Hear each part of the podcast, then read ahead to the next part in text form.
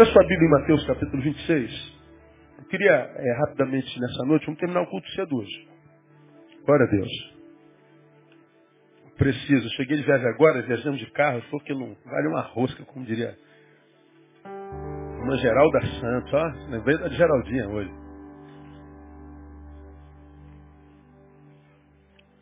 Mateus 26, 48 a 50. É, retrata aquele episódio específico de quando Judas, o traidor, se aproxima de Jesus e o apresenta aos seus algozes. Você conhece bem a história. Judas vendeu Jesus por 30 moedas.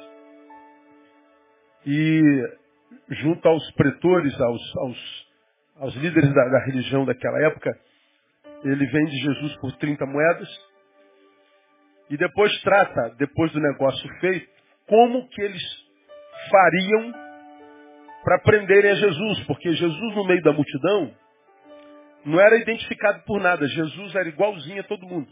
Jesus não era como a maioria de nós pastores, né? Que se chegar na igreja todo mundo sabe que é o pastor, a roupa é diferente, a Bíblia é diferente, a forma de andar é diferente, a voz é diferente.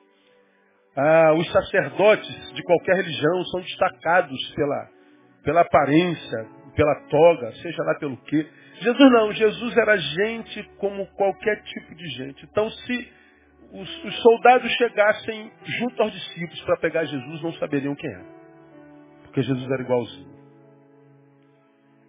No caminho de Jesus não há, como você tem aprendido aqui, a ideia de um ser humano tentando se transformar num santo ou num supra-humano, mas no caminho de Jesus há um, há um santo tentando voltar a ser humano. A humanidade perdida por causa do pecado. Então quando Jesus chega na vida de alguém, ele não, não faz desse alguém uma estrela. Ele naturaliza esse alguém. Ele faz desse ser deformado um ser normal. E Jesus então diz, você é santo quando você se parece com o teu próximo. Você é santo quando você se torna igual. Você é santo quando você some, não quando você aparece. É como sal. Que quando dá na carne, transforma a carne na carne mais saborosa e a carne na melhor carne que a carne pode ser. E quando ele está agindo ao ponto, ninguém dá glória ao sal, ninguém fala do sal, o sal não aparece. E a gente só sabe que o sal está agindo quando a carne recebe a glória. Que carne gostosa. E a carne só está recebendo a glória porque o sal está agindo a contento. Então, quando a gente de fato se encontra com Jesus, a gente some. Não há glória, não há exaltação, não há é, é, distinção. Não, a gente some. A gente se encontra com a gente e ser o que se é é o, o prêmio que Jesus dá àquele que se encontra com ele. Ou seja, o livra da desgraça de ser quem ele não é. O livra da desgraça de ser só uma imagem aplaudida por quem não conhece, ou seja, só conhece a sua imagem. O livra da desgraça de ser uma mentira. O livra da desgraça de nascer, morrer sem ter vivido, porque foi uma farpa. Quando a gente se encontra com Jesus, a gente se encontra com a gente. E quando a gente se encontra com a gente, a gente se liberta do outro, da opinião do outro, da, da, da necessidade do aplauso do outro, da, da, glória do outro, do reconhecimento do outro. A gente está livre do outro. Libertos um do outro. A gente só se doa quem quer. A gente não morre porque não quer. A gente está livre para ser livre e a gente vive uma vida que vale a pena ser vivida. Então, Judas está lá tramando como é que faz para prender Jesus. Aí ele tem uma ideia brilhante, ó. Aquele que eu beijar, pega. Está aí o versículo, diz assim, ó, 48. Ora, o que traía, o que o traía, lhe havia dado um sinal dizendo, aquele que eu beijar, esse é. Prendei-o.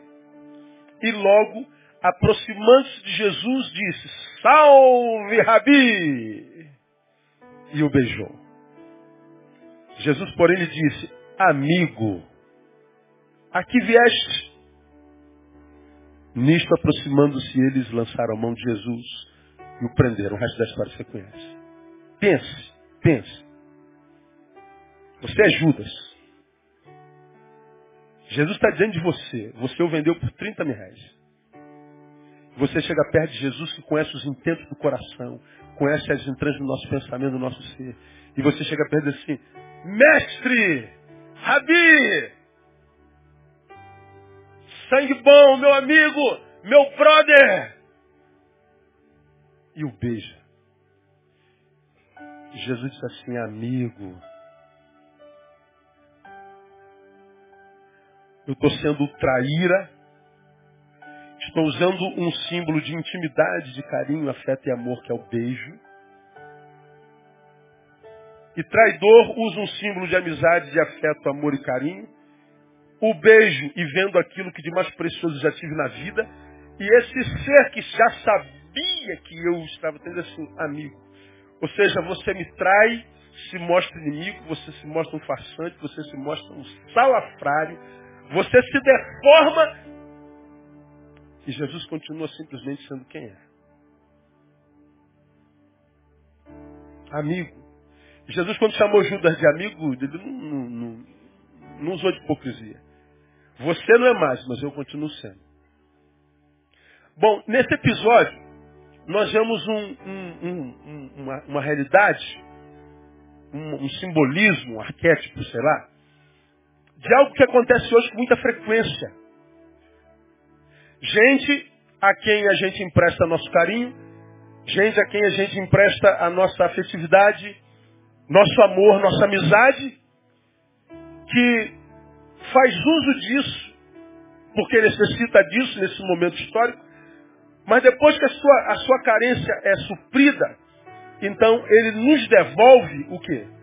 É, nos devolve a traição, nos devolve a ignomínia, nos devolve a facada, nos devolve o, o beijo de Judas, nos devolve dor em troca do amor, nos devolve inveja em troca da, da, amizade, nos devolve calúnia em troca da proteção, nos devolve um fruto que nós não plantamos nele.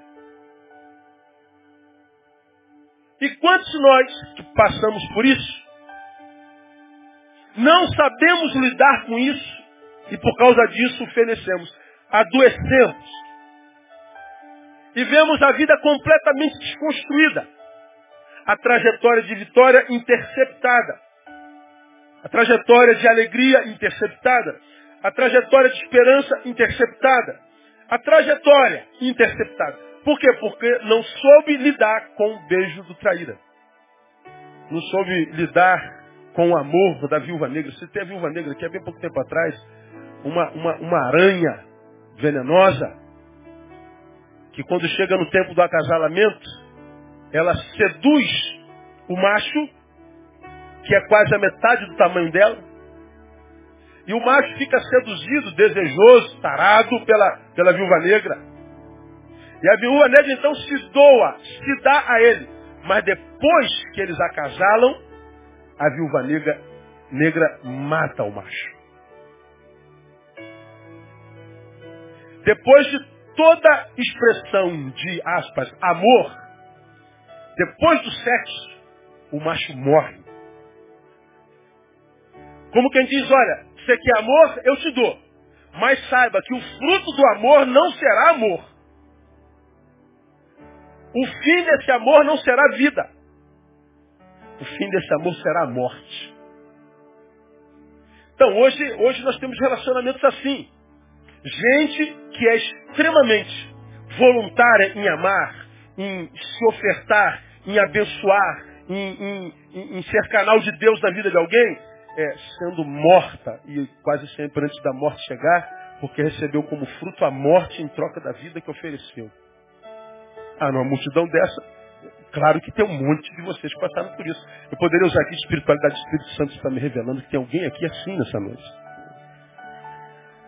Nada, não precisa revelar.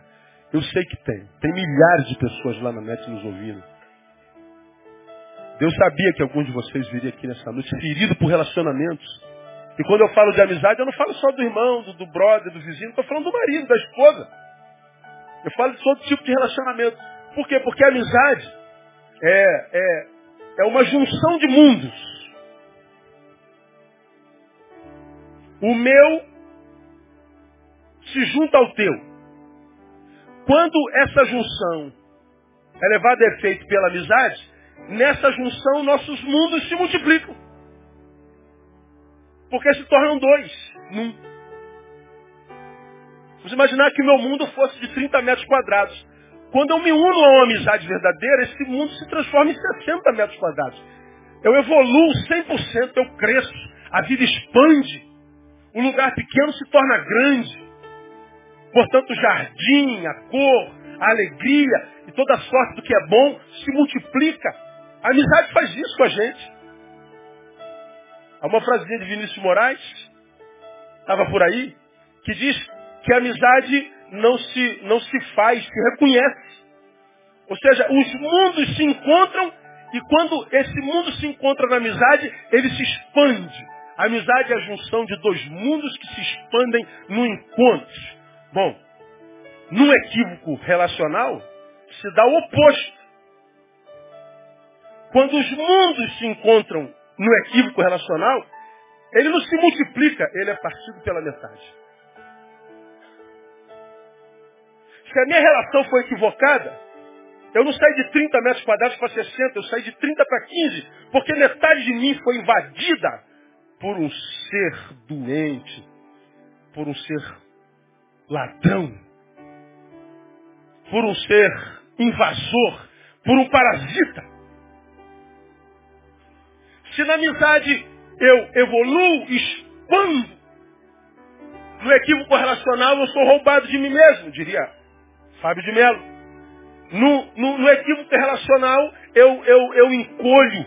Parte de mim morre. Metade de mim é reduzida. Metade de mim se perde, perde sentido.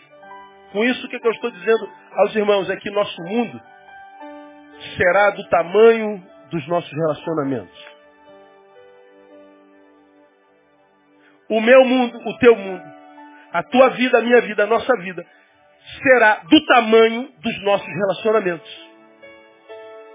Porque viver é experimentar essas invasões de mundos. Viver é experimentar essas invasões de relacionamentos. Ou para expansão ou para redução. Bom, a, a, esse final de semana eu separei para viajar com, com, com dois casais de amigos. Aí fomos para um lugar legal. Aí eu chego nesse lugar legal, 6 graus. Nós fomos para passar frio mesmo. E a gente chega lá e roda procurando restaurantes lotados. E como eu sei que essas amizades que invadiram o meu mundo, ampliaram o meu mundo e muito, eu sei que porque foram ampliados, eles estão cheios de Deus. Quando eu me relaciono com alguém cheio de Deus, essa realidade é de uma amizade verdadeira, esse, esse mundo dele invade o meu, ainda que eu esteja pobre de Deus, o Deus dele nele invade meu ser e acaba me abençoando. E a gente vai crescendo não só humanamente, mas geograficamente e espiritualmente. Você está entendendo o que eu estou falando, meu não? E nós subimos os três, ou os seis.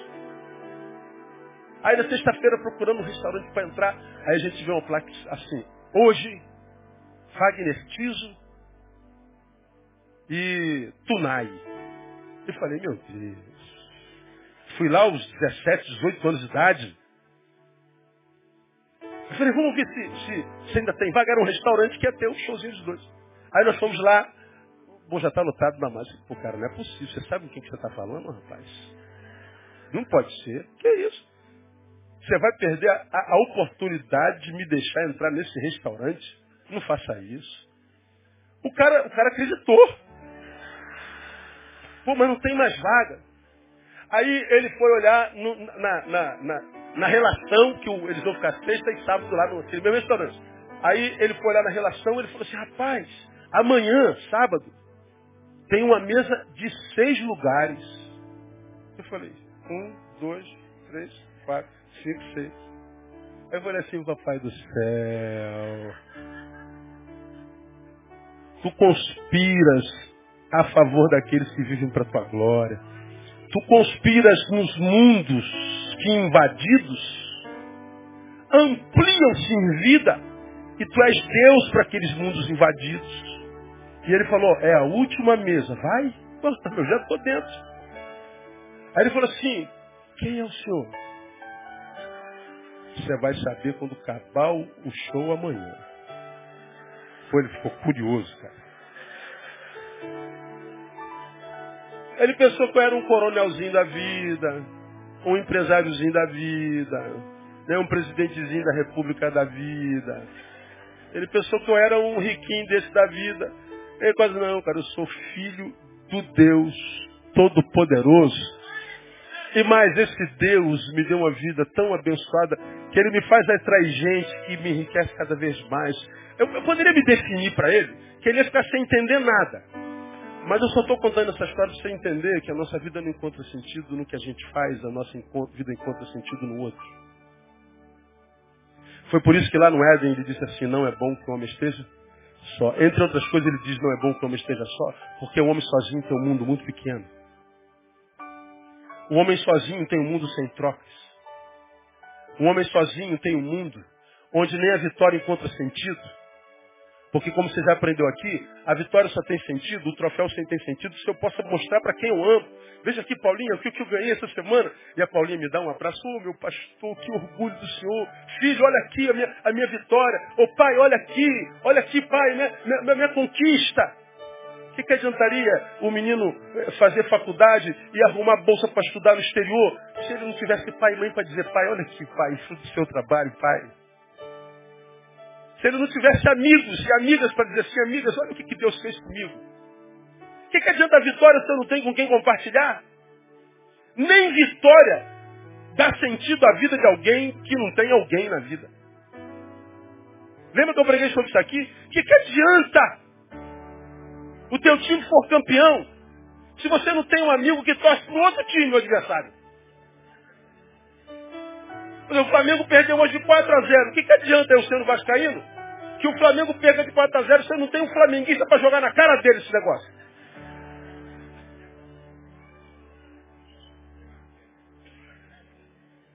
Qual é o melhor de ver o nosso time ganhar? É jogar na cara do amigo que o time dele perdeu. Quando eu não tenho ninguém, nem a vitória tem sentido. A minha vida será a proporção dos meus relacionamentos. Estou repetindo, nosso mundo será do tamanho de relacionamentos que construímos no caminho. Portanto, a palavra de ordem é construa seus relacionamentos com mais zelo e responsabilidade, pois a vítima dele será sempre você. Ou eu sou vítima do meu relacionamento para cima, vendo o meu mundo expandido, ou eu serei vítima do meu relacionamento para baixo, sendo roubado.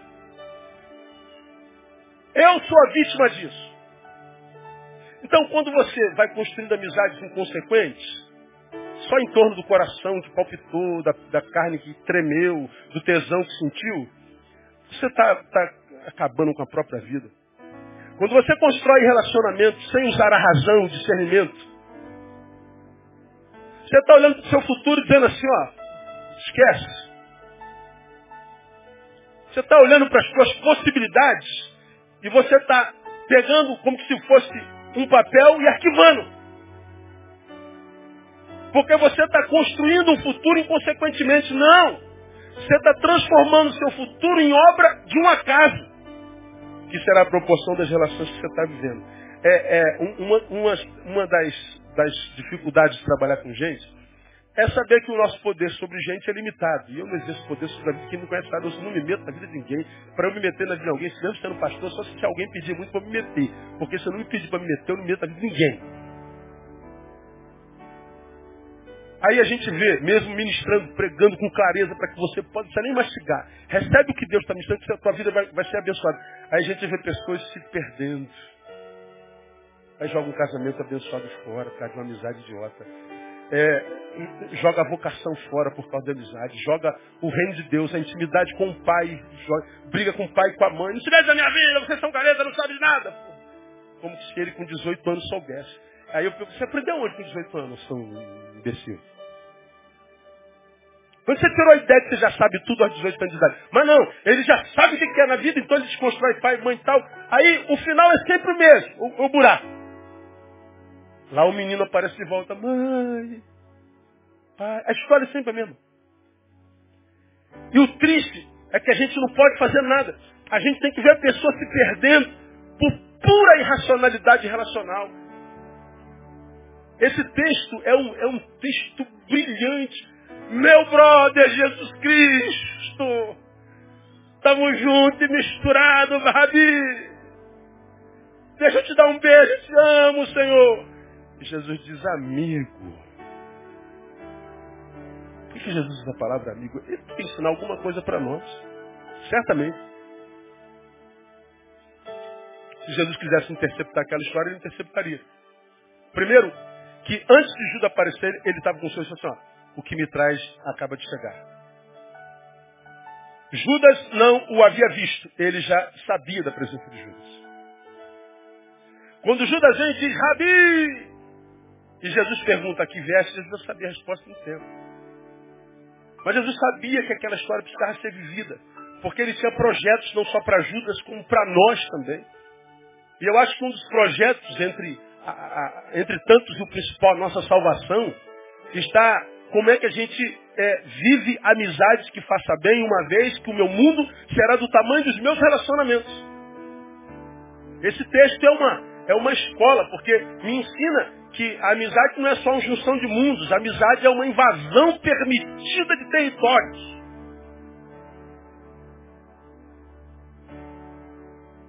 Nós permitimos que alguém nos invada, que invada a nossa casa, invada a nossa agenda, invada a, no, nosso ser, invada a nossa existência. Então, a amizade é uma invasão permitida de território. Por isso, um relacionamento, independente de que ordem for, nunca, jamais será inconsequente. Ninguém passa por relacionamentos, de que ordem for inconsequentemente.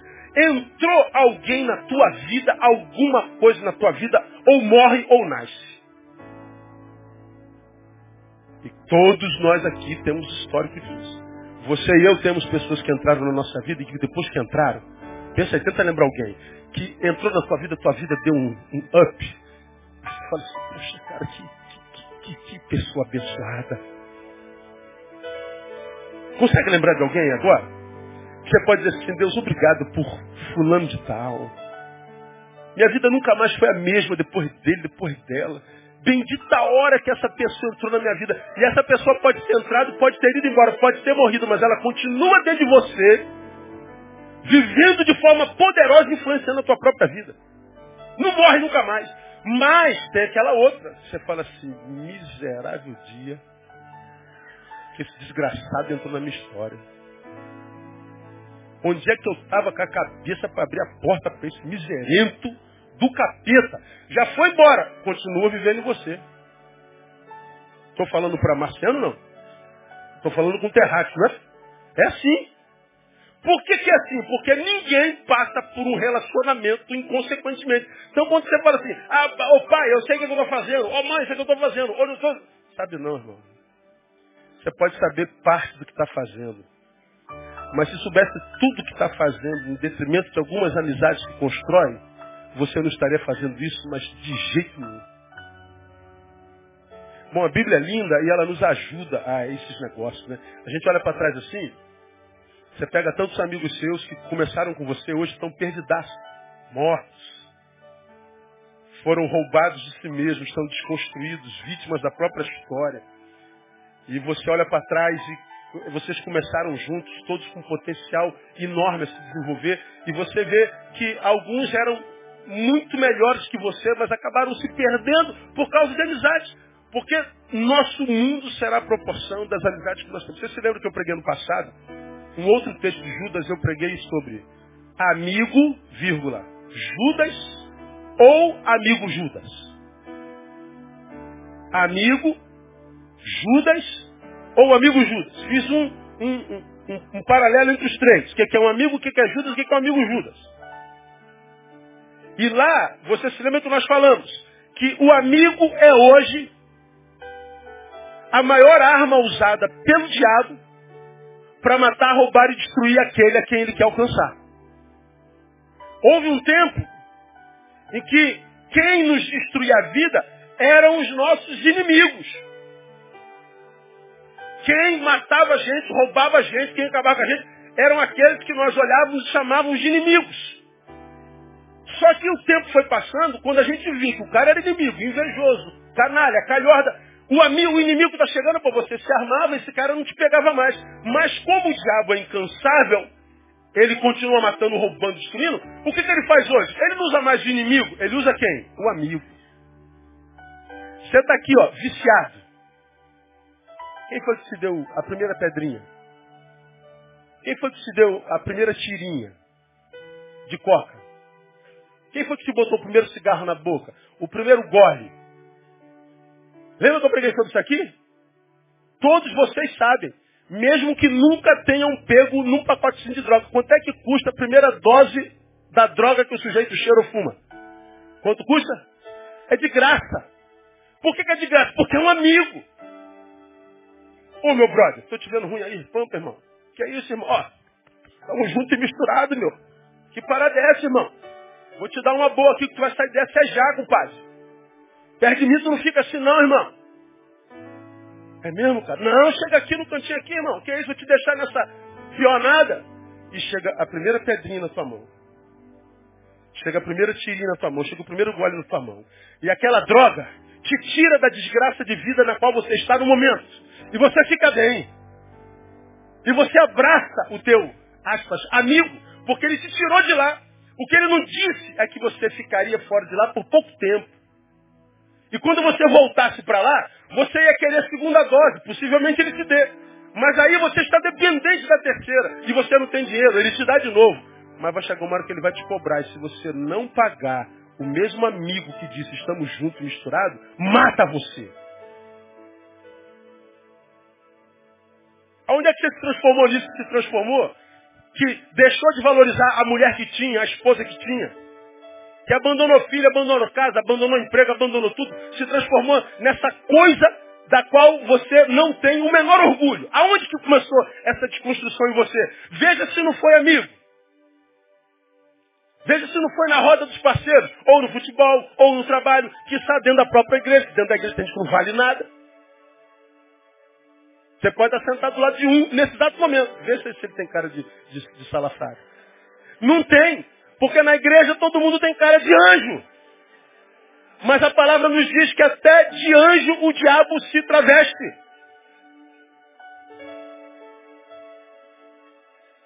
Nós achamos que no meio dos amigos nós estamos bem. Não. A desconstrução da sociedade se dá através da influência de amigos, não é mais de inimigos.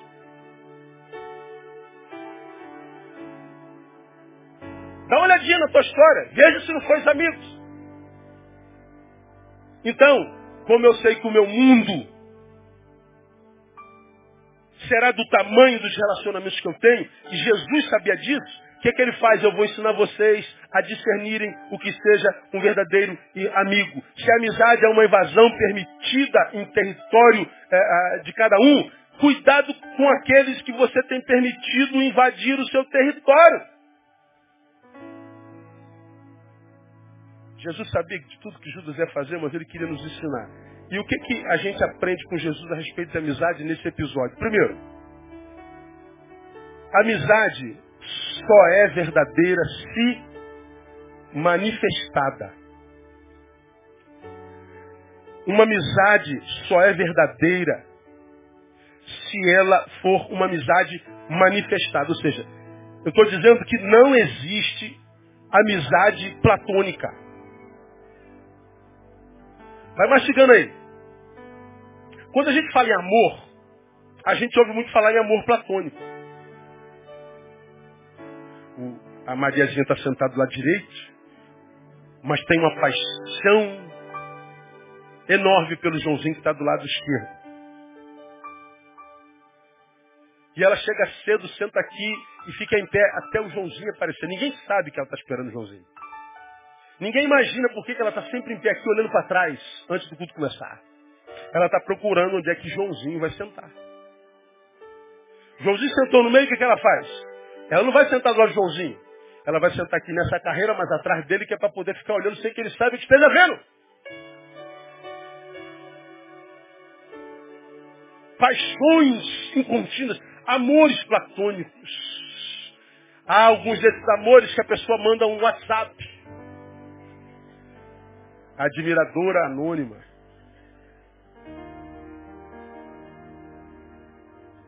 Conta para as amigas que está apaixonada. Ninguém sabe quem é o fantasminha. É um amor platônico. É uma, uma paixão, é um sentimento platônico. Ou seja, é uma coisa que habita o nosso ser, mas que nunca invadirá o ser de ninguém.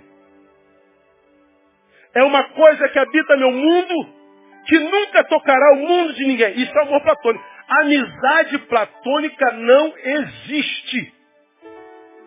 Se a amizade é amizade de verdade, essa amizade ela é vista. É uma amizade na qual se pega. É uma amizade na qual se toca. O amor platônico existe. A amizade não. Mas por que, que o amor platônico existe? Por causa do reducionismo com o qual nós olhamos o amor hoje. O amor hoje é só um sentimentozinho tosco, tolo, que pode ser infrutífero. Reduzimos amor a um sentimento. Mas amizade não é um sentimento, amizade são atitude. A fulana é muito meu amigo. Fulana é muito minha amiga. Aonde que essa amizade foi manifestada a ponto de você tocar nela? Não, pastor, na verdade, ela, ela nunca fez nada por mim, não. Eu nunca teve, não, né? Assim, uma... Ah, mas eu sinto o quê? Se tu sente só, então está no campo do platonismo. É, não mergulha de cabeça já não, viu, irmão? Segura um pouquinho mais, tá, irmão? Porque a árvore pode ser linda, mas enquanto você não ver o fruto dessa árvore, enquanto você não poder tocar, palpar nessa amizade, enquanto a história não tiver marcada, tatuada pelas construções desse amor que se troca, desses mundos invadidos, se você não puder tocar, se não virar histórico, não mergulha de cabeça porque você sente algo bom, vai bater com a cabeça no fundo do poço, porque esse poço é errado. Não existe amizade platônica. Amizade à luz do Evangelho, na cabeça de Jesus, é atitude. É um negócio que, que, que se põe à mão, que se vê, que se pega. Ah, pastor, os que estão feridos com a cabeça que bateu no fundo. Eu nunca imaginei que ele pudesse, que ela pudesse. Por que, que não imaginou? Por causa do sentimento que nutriu por ele. Por causa do senti das sensações manifestas no corpo que nutriu por ela. E acreditou nos sentimentos nutridos no corpo, manifestados no coração, e você é, mergulhou naquelas águas que não conhecia. E as águas eram fétidas, e você agora está aí doente, porque confiou sem conhecer ou ter visto um fruto.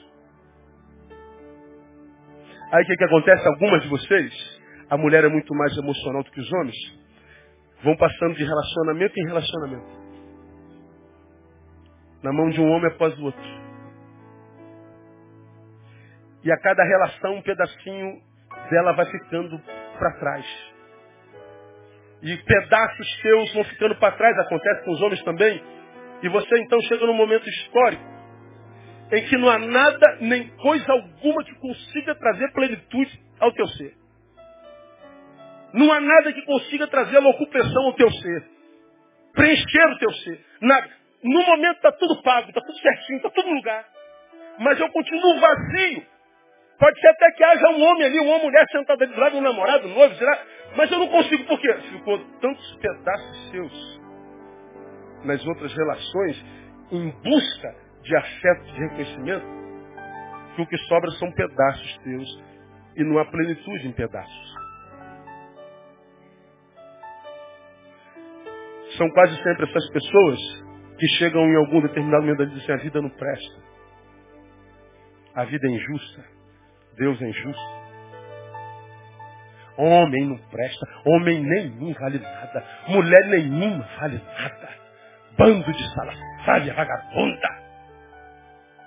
A vida é injusta, Deus não existe. São os revoltados porque foram vitimizados pelo histórico. Mas na palavra está escrito desde sempre, Neil, a tua vida será a proporção dos relacionamentos que você constrói. Seu mundo será do tamanho das relações que você desenvolve no caminho. Dependendo da tua capacidade relacional, tua vida vai expandindo, expandindo. É infinita a possibilidade do ser. Mas se você se relaciona errado, tua vida vai sendo roubada, teu mundo vai sendo carcomido. Ele passa, aspas, de 30 metros para 15, de 15 para 7,5, 7,5 para 3 alguma coisa, de 3 alguma coisa para 1 e alguma coisa, até inexistir. A pessoa morre antes da morte chegar.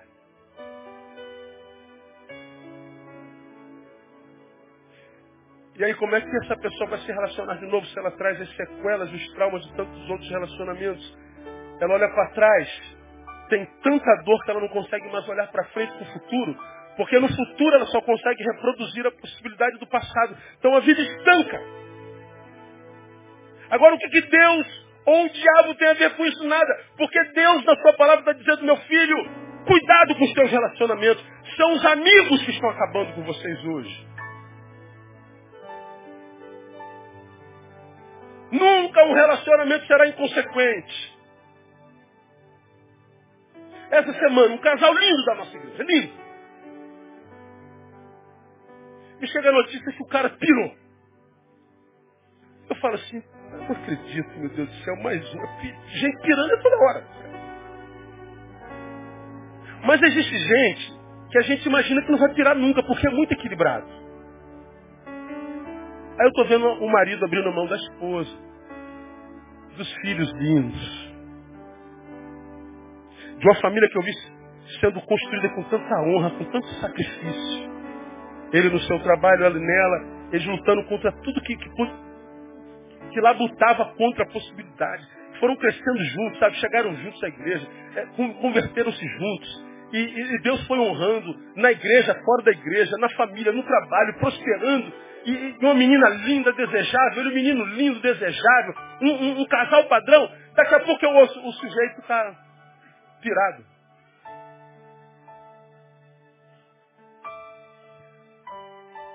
Está aqui, me ouvindo hoje. Eu fico olhando para gente como você, que olha para a mulher e ela não é mais a mesma, não porque ela tenha mudado, mas porque a tua forma de olhá-la que mudou, que mudou foram os teus olhos. O problema quase nunca está no observado, está quase sempre nos olhos do observador. Porque a mesma água que eu digo é fundamental para a minha vida, alguém pode dizer, não presta, não guarde isso.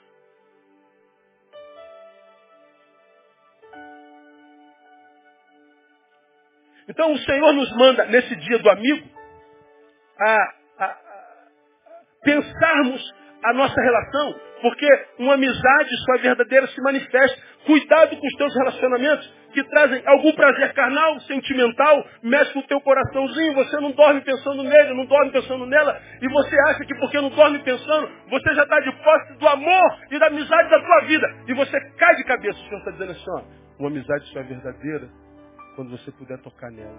Pelos frutos os conhecereis, não é pela árvore.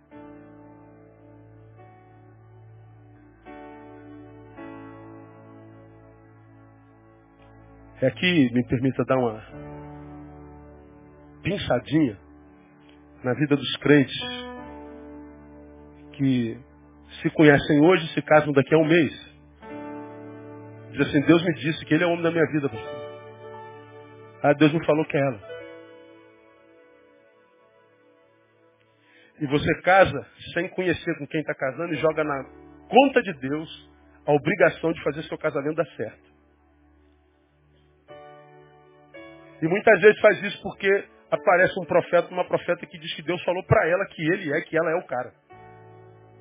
E a gente tem que ver tanta gente ferida, quebrada, frustrada com Deus, porque casou com um estranho em nome de uma palavra de um outro estranho. Minha igreja, guarda essa palavra no seu coração. Tua vida será a proporção dos teus relacionamentos. Teu mundo ou expande, ou é roubado pela metade, e pela metade, e pela metade, até inexistir. Então o que, que eu estou dizendo? Que uma amizade verdadeira se vê, se pega, não é uma sensação, um sentimento. Judas era próximo de Jesus. Judas era íntimo de Jesus. Judas era querido de Jesus e dos outros. Mas não havia fruto em Judas. Em momento algum da sua história.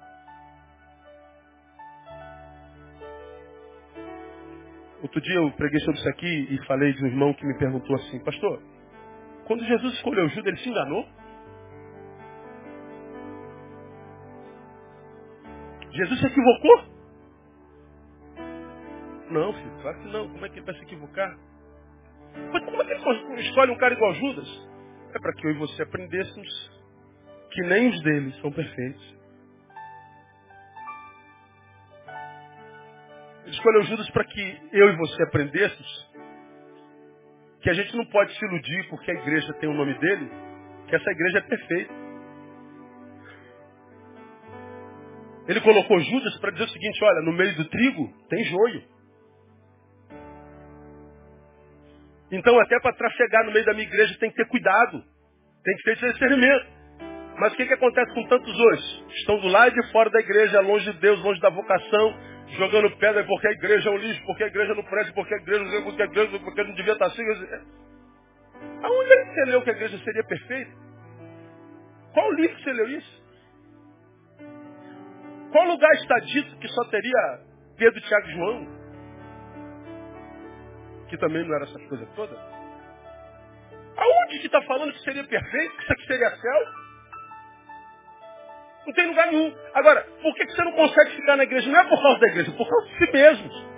Porque o lugar onde você está no mundo não tem gente tão diferente das que estão aqui dentro, não. Seus colegas de trabalho não são santos nem anjos. Seus colegas de futebol de domingo agora não são asinhas aqui, não. Ou são? O que aconteceu é que o homem espiritual em você foi desconstruído. E não foi desconstruído por causa dos que estão dentro. Foi por causa das suas relações lá de fora. E a sua visão com a sua vocação foi transformada. Você está sendo traído. E o pior, sentindo prazer nisso. É por isso que o diabo precisa ser respeitado. Ele vai matando o ser humano e o ser humano tem prazer. Porque ele não sabe que está sendo morto. Lembra que eu já preguei sobre isso aqui? Eu sou paraquedista do exército. Quando a gente vai lá em cima e o mestre salto diz a porta. Ou a gente salta, jebe. Puf. Diz aí, PQD, a sensação. Você está voando, você se mistura com os ares. Liberdade, glória, graça, super-homem. Uma sensação de liberdade de vida inenarrável, mas a despeito disso tudo, o paraquedista está em processo de queda. Ele está caindo e gozando. Ele está caindo e se sentindo livre. Ele está caindo e dizendo obrigado. Ele está caindo e dizendo, eu sou o cara. Eu sou boot marrom. Sou PQD. PQD quando o cara cai em pé. É sensação de glória. Mas você acha que o diabo faz a mesma coisa com o homem hoje. O leva lá em cima e ele se encanta e diz, eu sou o cara. E ele tira a mão e ele vai caindo bem devagarinho. Só vai se dar conta quando ele olha, tudo que ele tem está em cima, ele está no fundo do poço, perdeu tudo. E nem soube que estava perdendo. Porque acreditou em amizades que eram amizades só porque o cara é sangue bom, pastor. Pô, meus amigos, pô, pastor, sangue bom, pastor. Minhas amigas, pastor, ó. É mesmo? Aonde que você vê os frutos disso? Se a amizade que você desenvolver, desenvolve não pega, não é concreto, cuidado. Com isso eu estou dizendo, se você não a vê, então não a chame de amizade. Talvez seja só um, um contemporâneo de história. Estava lá no Arraiá, sexta domingo, eu estava vendo quanta gente da minha infância ali, rapaz. Caramba, quanta. Eu fui criado no Jardim Novo, né? Gente com quem eu joguei bola. Quanta gente que passou pela igreja hoje está perdidaço no mundo e acha que virou intelectual. E, e longe. E eu fico vendo, meu Deus, quanta gente que já passou pela história e hoje estão numa história individual onde que parece que tu não entras mais Gente que se perdeu no caminho e está dando desculpa para a perdição o tempo inteiro, quando devia mergulhar nessa perdição e dizer, Deus, tem misericórdia de mim. Como aquele camarada que você já me ouviu pregar aqui também, que chegou ao fundo do poço e diz, pastor, eu cheguei no fundo do poço. O que, que eu faço, pastor? Agradeço a Deus porque esse poço tem fundo. E para quem chegou no fundo do poço, só existe um lugar para se olhar. Para onde é? Para o alto. E foi o salmista quem disse, eleva os meus olhos para o alto. De onde me virá o socorro? Meu socorro vem do Senhor que fez os céus e a terra. Não vem daquele que te jogou lá. Cuidado com as tuas amizades. Pode ser só um contemporâneo de história, só isso, nada mais. Pode ser só um funcionário da mesma empresa, pode ser só um membro da mesma igreja, pode ser só alguém por quem você sente desejo e tesão, só isso. Mas não tem nada a ver com amor ou amizade. Cuidado. Só se for manifesta. Segundo, a amizade só é verdadeira se tiver propósito. Propósito. Jesus pergunta a Judas, amigo, aqui vieste. Como quem diz, qual o propósito da sua vinda à minha vida hoje?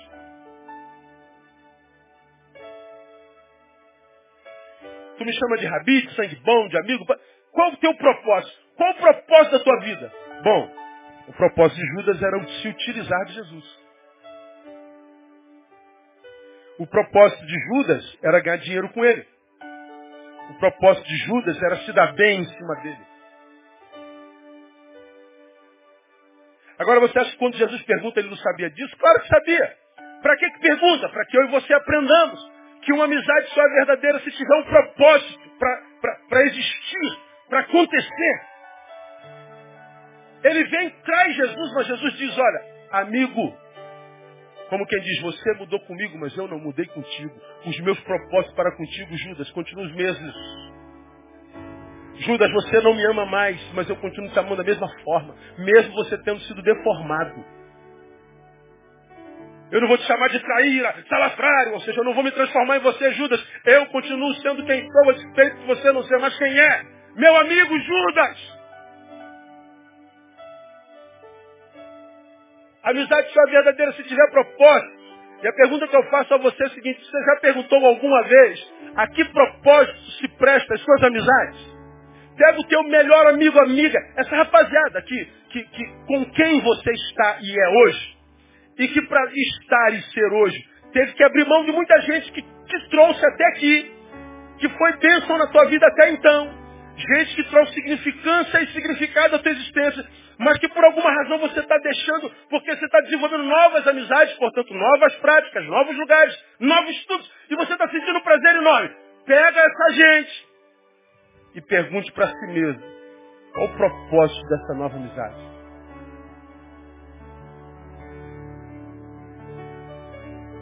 Porque se você tirar os arrepios do corpo, a alegria das luzes, e produzida pelo álcool, mergulha na caretice, analisa a história com razão e veja se o propósito das amizades são positivos ou negativos. Cara, é muito fácil de ver. É muito simples. Eu fico pasmo como é que a pessoa não vê, mas é fácil também de entender, né? Porque a Bíblia diz que o Deus deste século lhes cegou o quê? O entendimento. O fala, fala, fala. Quem vira inimigo é você, que é pai e mãe. Inimigo é o irmão, é o que foi amigo de infância até, até então. O cara não consegue ver mais, o cara não consegue discernir. E ele está caminhando para o buraco. Qual é o propósito das suas amizades? Porque, na verdade, algumas amizades não têm propósito algum. É pura perda de tempo.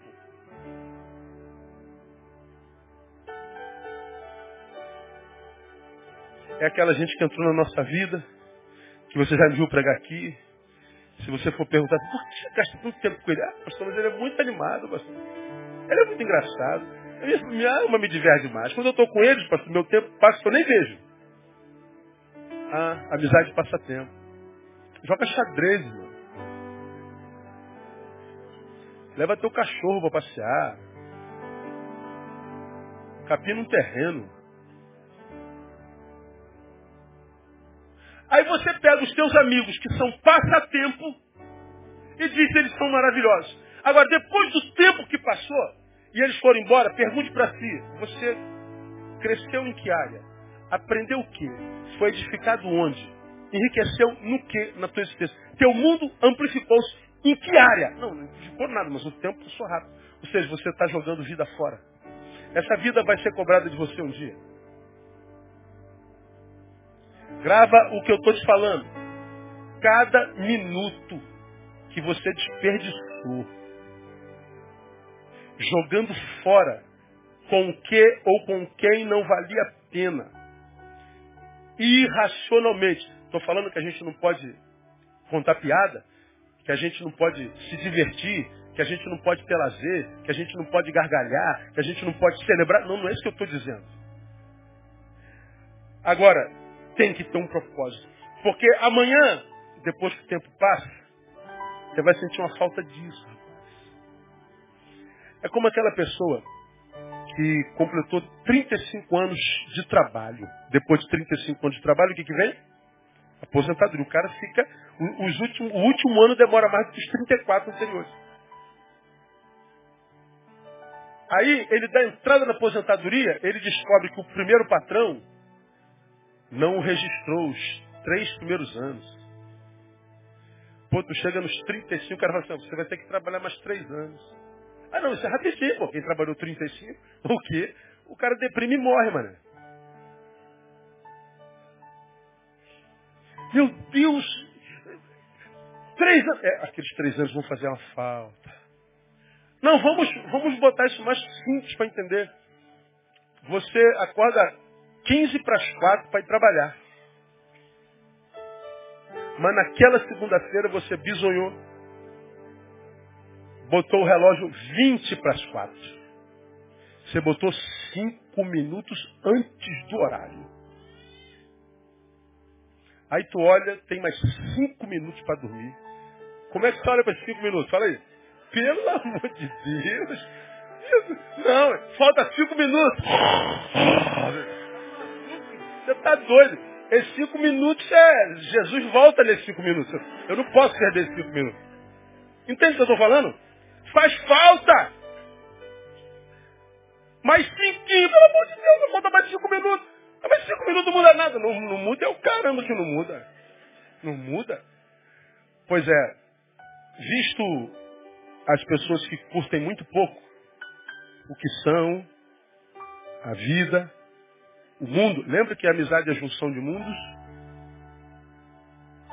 Se você está num mundo no qual você não encontra sentido, alegria, possivelmente o que você esteja sentindo falta não é do que te falta hoje, é do que você deixou de viver ontem.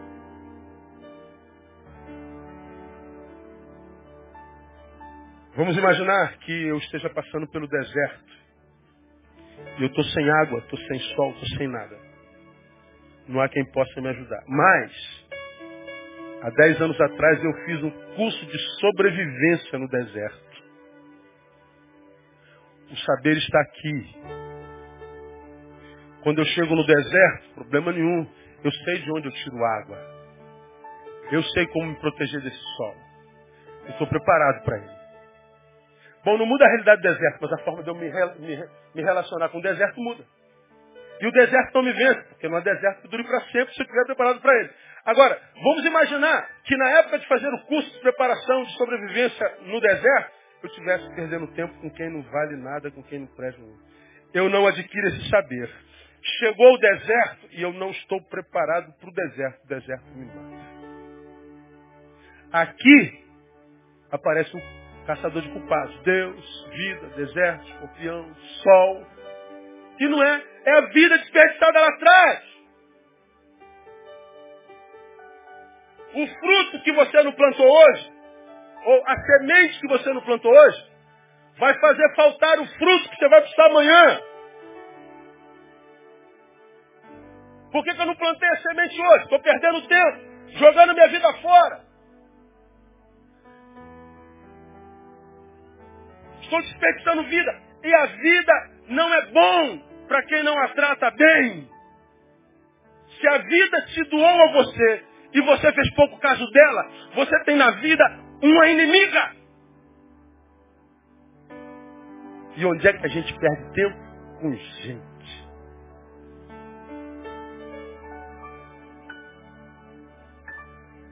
Agora eu estou dizendo que gente não presta. Porque é gente que entra no nosso mundo e o multiplica. Quem não presta é, é, é a nossa visão, o nosso discernimento. A gente não consegue entender, ver um palmo diante dos nossos olhos. Com medo da bendita solidão, você se dá a pessoas que vão te fazer muito mais mal do que a solidão em si mesma. Como eu já falei aqui, antes era antes só do que mal acompanhado. Hoje o cara diz antes mal acompanhado do que só. E a gente vê gente se doando, se perdendo, sendo roubada, porque não há propósito dessa relação nenhuma. Hoje em dia é muito comum ver muitas pessoas perdidas, sem sentido na vida. E a pergunta dessas é quase sempre a mesma. Como foi que vim parar aqui? A resposta é sempre a mesma. Amizades.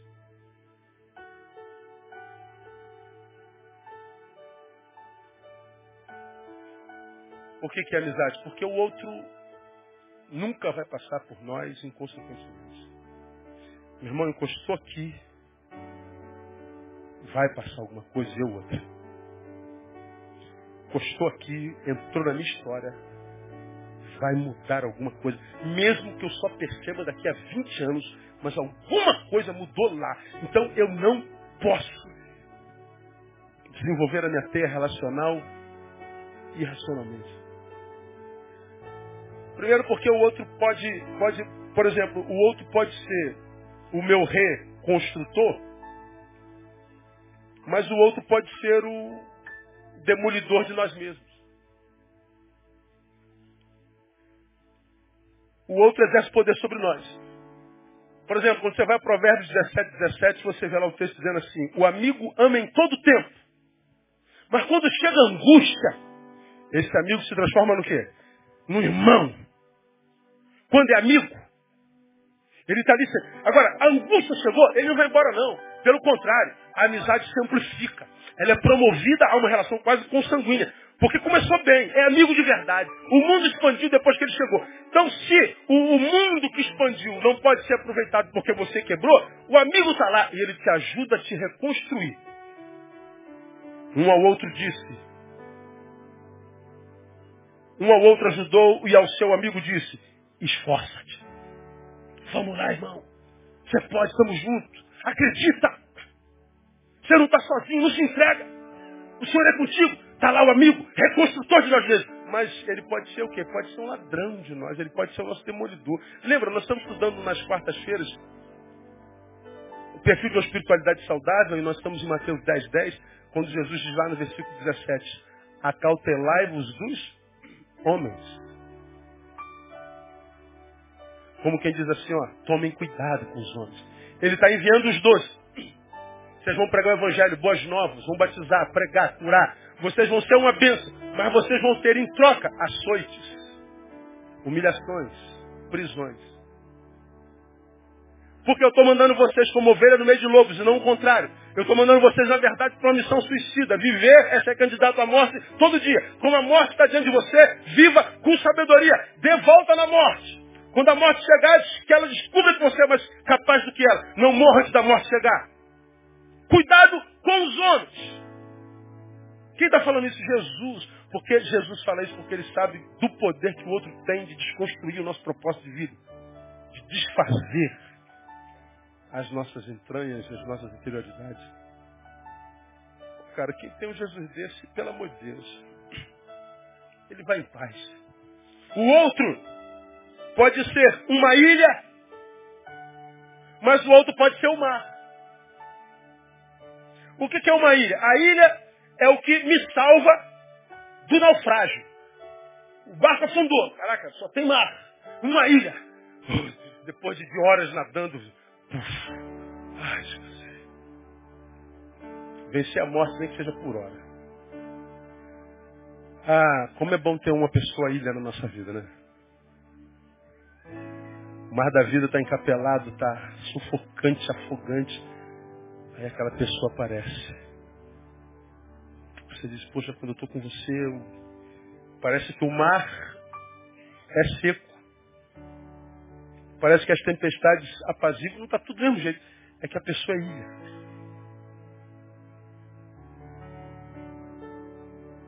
É a pessoa que faz a gente respirar. Não quer dizer que esteja tudo bem, não. É como é como aquele, é como náufrago. náufrago. Estava chegando as raias da loucura, chamando bola de Wilson.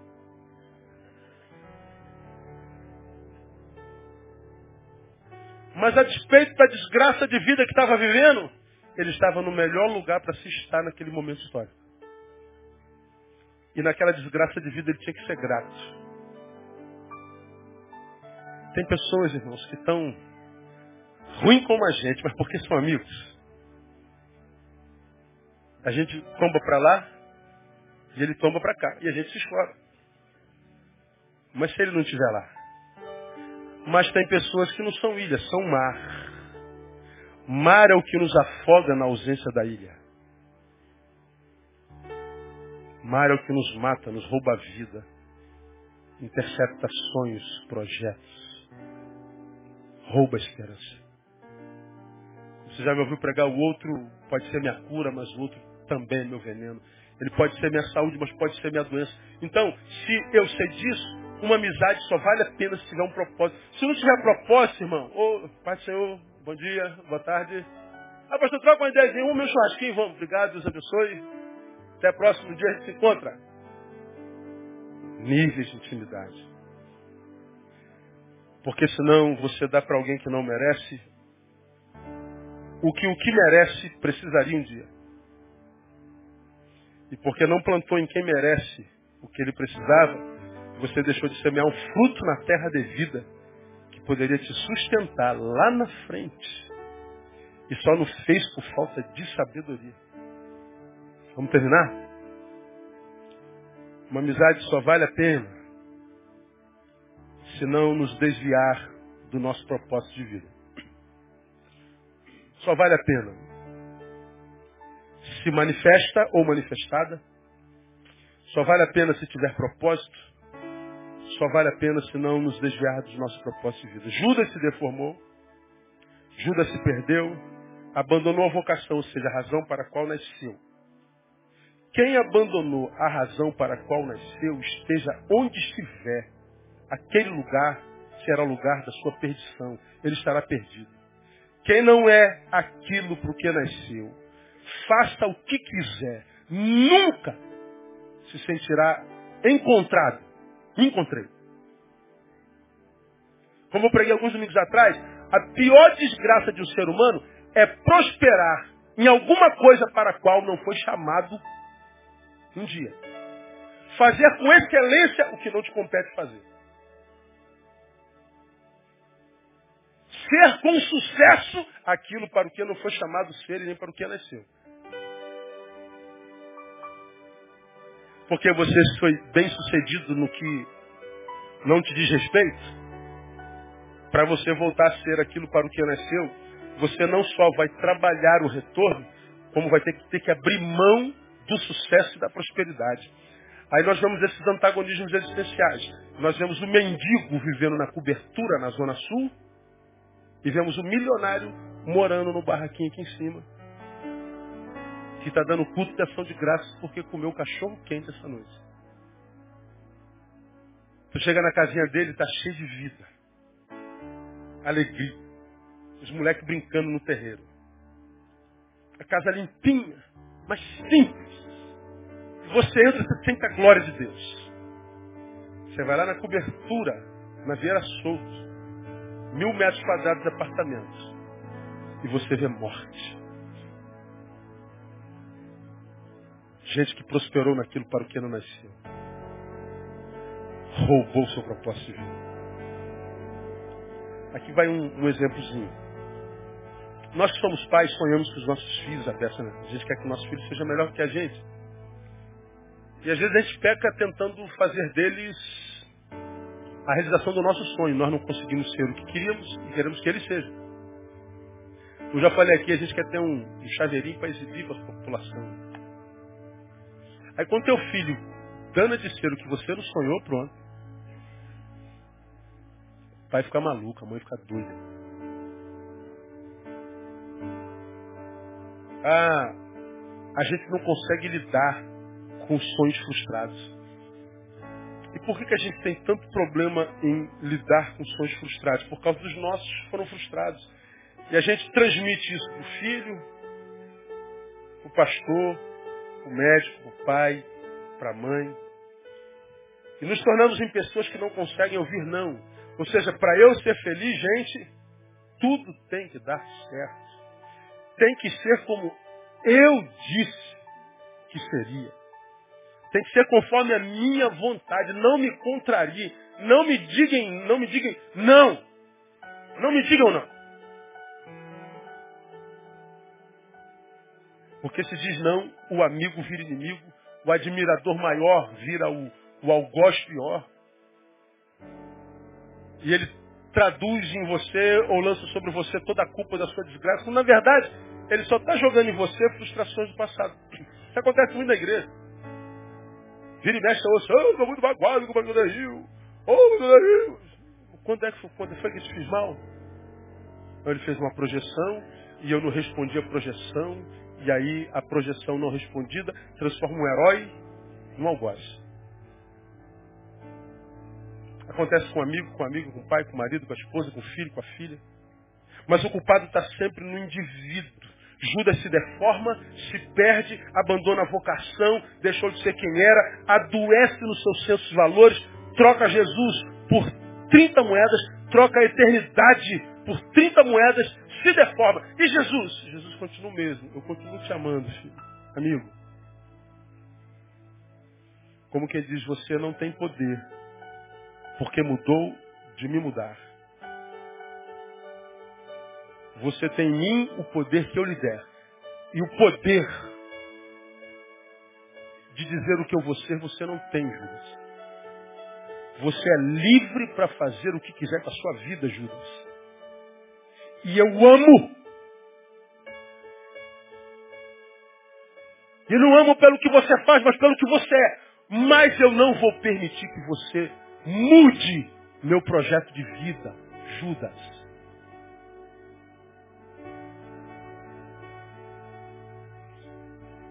Você está aqui, essa palavra está entrando. Provavelmente você não esteja bem. Provavelmente seu projeto de vida tenha sido mudado em algum lugar da história. E esse projeto pode ter sido mudado por causa de um amor vivido equivocadamente. O homem da tua vida te tirou dos braços do filho do homem. A mulher da tua vida amputou você do corpo da noiva de Cristo. Para viver um amor que produz sensações e paixões, você teve que alejar a sua própria alma. Como aquele amor se apaixonou pelo que você era quando estava inteiro nele, porque você se deformou por causa desse amor, ele já não dura mais porque essa paixão ela vai fenecer. Porque aquela ou aquele por quem ele ou ela se apaixonou não existe mais. Está aleijada na alma. Agora, quando o amor, irmão, é encharcado pela graça de Deus, pela bondade de Deus, pelo amor de Deus, o mundo vai só se expandindo, expandindo, expandindo. Quando ela entrou na minha vida, meu mundo multiplicou-se mas porque ela é uma mulher de Deus, ele é um homem de Deus, meu amigo é de Deus. Ele tem outras amizades lindas que expandem o mundo dele, e cada vez que o mundo dele expande, o meu expande mais ainda, e a vida vai, vai como diz Isaías 56, aplaudindo o nosso caminhar. A nossa vida vai rompendo em cânticos diante de nós. Não tem nada de utópico, nada de hollywoodiano, nada de de nada disso. É vida em Deus. Porque a amizade é invasão de território consentida. Porque a junção de mundos eu não posso me relacionar inconsequentemente. Eu termino por fim, portanto, te desafio a fazer uma análise de si mesmo. Para a gente terminar. Depois de suas amizades, você melhorou ou piorou? Agora, quando eu pergunto se você melhorou ou piorou, quando você me responde isso, não pense apenas em teu diagnóstico. Pense no diagnóstico dos outros que te amam. Melhorou ou piorou? O que, que teu pai diz sobre isso, tua mãe, tua mulher, teu marido, teus filhos? Quando eles olham para vocês depois das suas amizades, o que, que eles dizem a teu respeito? Aí eles dizem que eu piorei muito, acredite neles. Cuidado com o teu diagnóstico. Você está jogando vida fora e ela vai fazer falta um dia. Acredito no que eu estou te falando. Se você melhorou, agradeça a Deus pelos amigos e invista neles. Não perca por causa de trabalho, não perca por causa de. Ele falou que você está facinha. Todo mundo, amigo, você emagreceu. Aí a amiga assim, ah, eu não acho não. Pronto, perdeu a amizade. Como que você vai jogar uma amizade de tantos anos fora, que te enriqueceu tanto por causa de um... Quanta gente abriu o nome de amizades, de gente que foi significante na vida, gente admirável, por causa de se você melhorou, invista nele. Agora, se você piorou, você precisa de um choque de amor próprio. E um choque de amor próprio a fim de poder deixá-los. Choque de amor próprio, pois se não saiba, esse prazer que hoje você sente neles, nada mais será do que a semente da dor que te espera no futuro. Hoje, muito amor, meus brothers. Esse prazer é uma semente da dor que você vai sentir no futuro. Porque você está jogando tua vida fora. Terminei. No dia do amigo, louvamos a Deus pelas amizades que nós temos. Porque amizade é invasão, junção de mundos. E se você tem um amigo, uma amiga que invadiu o teu mundo, deu sentido, meu irmão, foi o Senhor quem te deu. O homem não pode receber coisa alguma se não for dada do céu. Amém, amado? Invista nessa amizade. Mas se porventura você aqui diante de Deus é, é, é, é levado à razão e percebe que os caras e as meninas que você gosta tanto não tem uma amizade que se materialize, pelo amor de Deus, cara. Tem amor próprio. Respeite Continue amando-os. Mas diminui o poder que eles têm sobre a tua vida. Porque senão você está preparando um futuro no qual nem Deus pode te livrar. Às vezes, hoje é o futuro né, do fulano que fez besteira lá atrás. Ele está aqui não consegue enxergar a besteira que fez. Sempre Deus culpado, todo mundo culpado. Tudo. Aí, como diz Eclesiastes, ele, ele fere sem que haja possibilidade de cura. Não espera chegar ao fundo do poço para interceptar a tua queda. Se você percebe que está caindo, mas está sentindo liberdade como um paraquedista, mas está em processo de queda, cara, intercepta essa queda. E diga, Deus, eu quero viver a vida que tu sonhaste para mim. Eu não quero desenvolver uma vida na qual tu não possas entrar e abençoar. Eu não quero desenvolver uma vida que para ser vivido eu tenho que me afastar do teu projeto, do teu propósito, da tua pessoa, do teu sonho. Não, não. Eu quero voltar. Como quem faz como a igreja do Apocalipse, quero voltar ao início de tudo. Eu quero reconstruir. Quem tem entendimento, entenda. Quem tem ouvidos, ouça o que o Espírito diz à igreja. Que o melhor amigo Jesus Cristo te dê bons amigos e, sobretudo, te faça um bom amigo para os teus amigos no nome de Jesus. Vamos aplaudi-lo? Isso, cara, Vamos embora para casa.